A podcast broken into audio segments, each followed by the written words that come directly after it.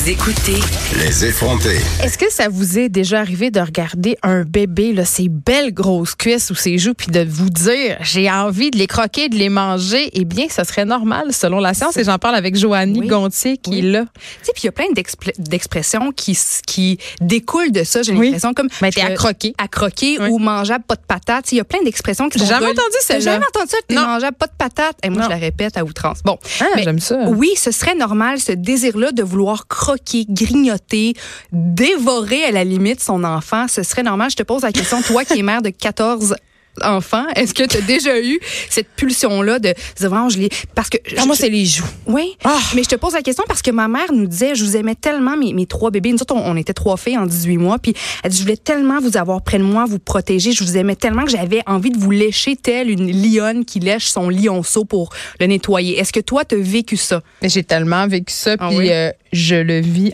encore. je veux juste te dire. Ben oui, moi, je- comme je te le disais, euh, je suis une amatrice de joues. Et Ouais. vraiment, euh, je- puis il y a vraiment quelque chose euh, de d'atavique avec l'odeur de son bébé, Mm. de son enfant. Moi, quand ils grandissent, on commence à trouver que leur pète pue. Tu sais, Oui. quand t'as un bébé, là, tu trouves que même son caca sent bon. Tout ce qui Désolée, c'est très ça, graphique. Ça, ça te plaît, là? Ben, c'est-à-dire, oui, je pense, puis je pense que c'est fait pour ça. Oui. Tu sais, ça, ça fonctionne comme ça.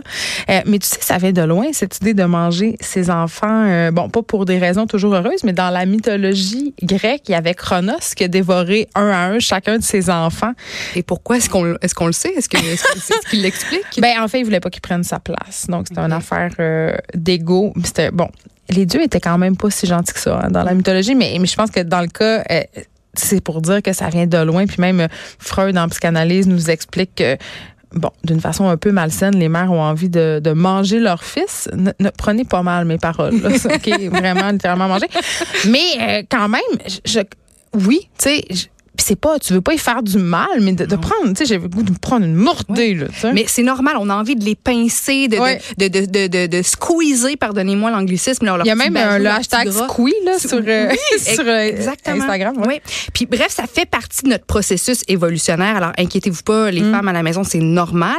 Et euh, selon une récente étude menée à l'université Yale, on serait naturellement conçus. Mais juste nous, les femmes? Ben, il parlait pas d'hommes en tout cas. Dans, dans- dans- ben en fait, c'est pas vrai. C'est pas vrai. je- tu vas comprendre pourquoi dans, dans, dans quelques minutes. Mais d'abord, on serait naturellement conçu pour vouloir dévorer ou, ou serrer très fort contre soi tout ce qu'on juge mignon ou attirant, parce que ça nous permettrait de développer le sentiment d'attachement puis une certaine connexion. Et par rapport au bébé, il y a d'autres euh, raisons scientifiques pour lesquelles on a envie de les croquer. Tu le disais tantôt, l'odeur d'un bébé va stimuler chez sa propre mère les mêmes zones du cerveau qui vont être activées quand on est affamé puis qu'on est placé Tu devant vois? un bon repas. Tu sais. Et concernant euh, euh, l'odeur aussi du bébé, mais en fait, les bébés sont conçus pour être cute. La nature est tellement bien faite. Ils- avec leurs gros yeux, leurs grosses bajoux, leurs petits nez en bouton, ils sont littéralement conçus pour qu'on les trouve cute, pour qu'on ait envie d'aller vers eux, De qu'on les occuper. trouve tellement mignons que c'est ça. On va s'en occuper, on va les protéger, puis on va les aider à survivre. Je trouve que la science est, est tellement, tellement, tellement bien faite. Est-ce que toi, tu, tu étais une mère complètement obsédée par tes bébés? Est-ce que ton bébé, c'était le plus beau, le plus ci, le plus ça? Ou, puis est-ce que tu étais une mère aussi qui était capable de laisser son enfant? Parce que là, étant donné que c'est, on, on, on- on dit aussi que l'odeur du bébé, ça crée une, une dépendance chez la mère. C'est-à-dire que c'est, ça, ça, c'est, ça peut être aussi addictif, là. L'odeur est aussi addictive pour une mère que une drogue ou que l'alcool.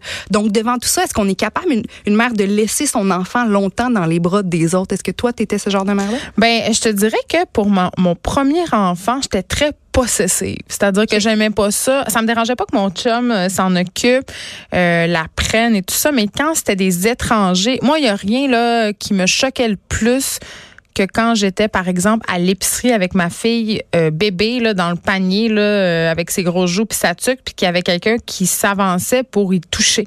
Oui. J'avais le goût de me Les battre. doigts dans le visage, là. Non, mais merci. littéralement, Ouais, ouais, physiquement, je me sentais agressée. Il y, avait un instinct de. Mon chum m'appelait la louve. ouais. Ouais. J'étais vraiment très, très protectrice. Puis, euh, non, j'aimais pas ça. Tu sais, t'es dans un party avec tes enfants, puis là, il y a des gens qui disent euh, Hey, passe-moi là, repose-toi ça, repose-toi un peu. Mais j'avais pas le goût, moi. J'avais pas envie de te reposer. Mais à- à- plus les enfants s'accumulaient dans ma Oui. famille, là. un euh, petit break, c'était était le bienvenu. Ouais, un petit break était le bienvenu, mais j'ai- j'ai toujours été très fusionnelle avec mes bébés. J'ai dormi avec euh, mes trois enfants très longtemps. Euh, ma fille Sophie, mon enfant du milieu, j'ai dormi avec elle presque quatre ans. Et justement, euh, la question de l'odeur, tu sais, pendant la nuit faisait partie des plus pour moi. Oui. Tu sais. Non, c'est vraiment comme une dépendance pour pour Oui, nous, oui. le plus autant qu'une drogue puis de l'alcool, c'est c'est fou. Puis le fait de les voir grandir puis de perdre tes tes bébés, de perdre leur odeur, de perdre cette cette euh, le- leur petit côté cute qui qui est dessiné pour qu'on qu'on ait envie de les avoir toujours sur nous. Est-ce que tu as eu à, à vivre un deuil par rapport à ça? Euh, hmm. Ben là, je te dirais, c'est parce que c'est tout le temps la question du nombre d'enfants, Ouais. OK? Euh, mon fils est rentré en prématernelle 4 ans cette année et ça a été un petit deuil de me dire, ah, j'ai plus de bébé. plus de bébé. Parce que là, mes trois enfants sont à l'école, mais il est encore très petit puis très cute. Mais en même temps, en ayant trois enfants, puis en ayant une grande fille qui va avoir 13 ans, je trouve que il y a différentes étapes dans la vie, un temps pour chaque chose. Puis j'aime chaque stade de l'enfance. Puis je dois dire que je trouve particulièrement ça le fun quand ils deviennent un peu plus autonomes. Pas parce que je veux m'en débarrasser puis je veux pas m'en occuper, mais les, toutes les discussions que tu peux avoir. Tu sais, voir ton enfant devenir un être qui pense, qui réfléchit, qui revendique des choses. Oui, des fois c'est challengeant puis ça me tombe ses nerfs. puis J'aimerais ça revenir à l'époque où j'y faisais le porter le linge que je veux. Tu sais, à deux ans, là, t'es habillé ouais. comme tu veux, c'est des petites poupées vivantes, puis ils font ce que tu veux, puis t'es amènes où tu veux. Ouais. À 12-13 ans, là, ça c'est pas aussi facile que ça, mais en même temps, de voir le sujet avec un grand S se développer devant soi, puis de voir que euh, tout- tous les acquis que tu essaies de leur transmettre, euh, ça marche. Oui. Tu sais, ça rentre. Puis leur émerveillement devant tout. Tu sais, aujourd'hui, on peut dire, pas qu'on est tous blasés, mais tu sais, une première neige, c'est tellement spécial Ben auprès oui. d'un enfant qui, qui la voit pour la première fois, un sapin de Noël. Tu sais, ma jumelle a eu un bébé très récemment, puis elle me dit, il, il capote devant une orange. Non, quoi? Ben oui. Donc, moi, je commence à, à capoter aussi devant la, les fruits et ce que la nature met sur, sur, sur notre terre. Tu sais. Je trouve qu'on peut revivre tout à nouveau avec un enfant, puis je trouve ça magnifique. Il y avait un billet qui m'avait parfaitement, euh, tellement touché, puis je trouvais que ça mettait le doigt parfaitement sur quelque chose d'important. Euh, C'était sur le fait qu'on dit tout le temps à nos enfants de se dépêcher. Tu sais, sais, nos raison, hein. enfants, quand ils sont dans, mettons un exemple, dans la ruelle, puis là, il pleut. Puis là, ils s'amusent à jouer dans un flaque d'eau. Tout ça, ça te gosse. Faut que tu ailles au bureau. euh, tu vas être en retard à ta job. Mais lui, c'est peut-être la première fois qu'il pile dans une flaque d'eau avec ses bottes de pluie il y a deux ans. C'est un moment spécial. Oui, c'est ça. Il faut prendre le temps. Ça m'avait beaucoup touché. Puis j'avais remarqué que je disais beaucoup ça à mes enfants. Dépêche-toi, Dépêche-toi. on va être en retard. Puis j'avais arrêté de le dire. Bon, on est, on est, on s'est éloigné Oui. beaucoup de l'odeur euh, des bébés, mais quand même. Revenant à ce désir de vouloir manger son être cher, on peut aussi transposer ça dans l'univers de dans l'univers de, de- de- du sexe, dans nos relations de couple. OK. Surtout dans les débuts de relations, quand il y a beaucoup, beaucoup de passion, c'est très, très, très intense. Je suis tombée sur plein de témoignages de gens qui disaient, voyons, est-ce que je suis normale parce que j'ai envie, j'ai juste envie de prendre une bouchée littéralement de mon partenaire. Puis pense à tout ce qui...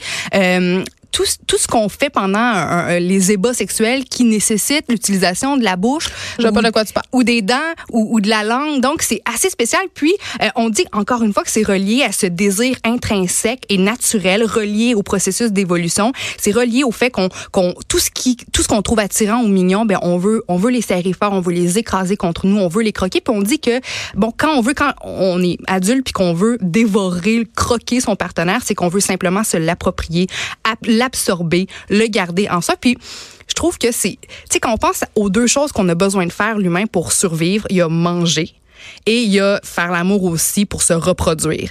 Il y a quelque chose d'érotique, sensuel, pas tout le temps, mais quand même occasionnellement dans le fait de manger. Puis là, on remarque que la portion manger est aussi très présente dans euh, ce qui a rapport à nos relations, notre relation avec notre bébé, notre relation avec le- notre partenaire amoureux. Je trouve ça, je trouve ça assez, assez spécial. Est-ce que tu as déjà remarqué, euh, Joanie, euh, puis ça n'a rien de scientifique, là, mais j'ai vraiment pu observer ça chez moi. Puis quand j'en ai parlé avec quelques amis, gars ou filles, tout le monde me disait oui, c'est vrai. Euh, des fois, il y a des gens avec qui tu n'es pas compatible, t'aimes pas leur odeur. Puis attends, T'as-tu remarqué? à à 100 à 100 Puis on dit que si on est physiquement, si on est physiquement pas attiré envers quelqu'un, Ouais. ce désir-là de, de les croquer, de les serrer c'est c'est absent. Genre, moi, mon chum, je trouve pas, mettons, euh, je trouve pas que sa sueur sent pas bon. Ouais. Je trouve que ça sent bon. Ben écoute, moi je nettoie les oreilles de mon chum parce que Ah, je trouve ça non. trippant, dans le sens que non mais Ça, c'est non! Voyons quand, mais quand on aime fort, on est prêt à tout, puis on dirait que les tout, c'est ça, les, les, les odeurs, tout, tu sais, il y a pas de problème avec quoi que C'est ce soit. vrai, il y a comme une complicité Ouais. phéromonale. Mais on, on- donc on vit tous ces pulsions-là à différents degrés. Il y en a malheureusement qui euh, ont, dont les pulsions sont allées beaucoup trop loin et qui sont passées à l'acte. Niaises? En 2007, le poète mexicain José Luis Calva a été accusé d'avoir assassiné et mangé sa blonde puis deux autres filles. Puis tout récemment, en 2018, en Russie, Dmitri Lou- Lou- Louchine, de 23 ans, a été condamné pour avoir tué sa copine, avoir fait cuire son cerveau, l'avoir consommé tout en, tout en buvant un bon verre de son sang. Ah, donc ça, ça s'appelle du cannibalisme. On va pas là. Ah, On s'entend là-dessus? c'est dégueulasse. c'est dégueulasse, c'est dégueulasse. OK. Est-ce qu'on a un peu de temps pour se parler euh, des chicanes de famille? Oui, on va rester, on parlait des bébés, des relations Oui. de couple, on va rester dans l'univers des, des, des familles. Est-ce que tu as une bonne relation avec ta famille, toi, Jen? Et là là, je vais passer à l'autre question. J'ai Ouais. une bonne relation avec ma mère, je dirais ça. OK. Puis le fait d'avoir des relations tendues peut-être avec d'autres membres de ta famille, est-ce que ça pèse lourdement sur toi? Je pense que non. Non? Bon, crime, t'es faite forte, t'es faite forte parce que ça a l'air que notre relation avec notre famille, les Ben, parents, je dis ça, mais peut-être que ça peut-être que oui ou peut-être qu'éventuellement. Ouais. Notre relation avec notre famille aurait plus d'influence sur notre santé plus on vieillit que la, rela- que la relation qu'on a avec notre partenaire amoureux. C'est le résultat d'une étude qui a été faite sur 3000 personnes, des, des 3000 personnes qui ont été suivies sur une période de 19 ans. Les chercheurs ont noté qu'il y avait une forte association entre maladie chronique et mauvaise santé globale et relations familiales tendues.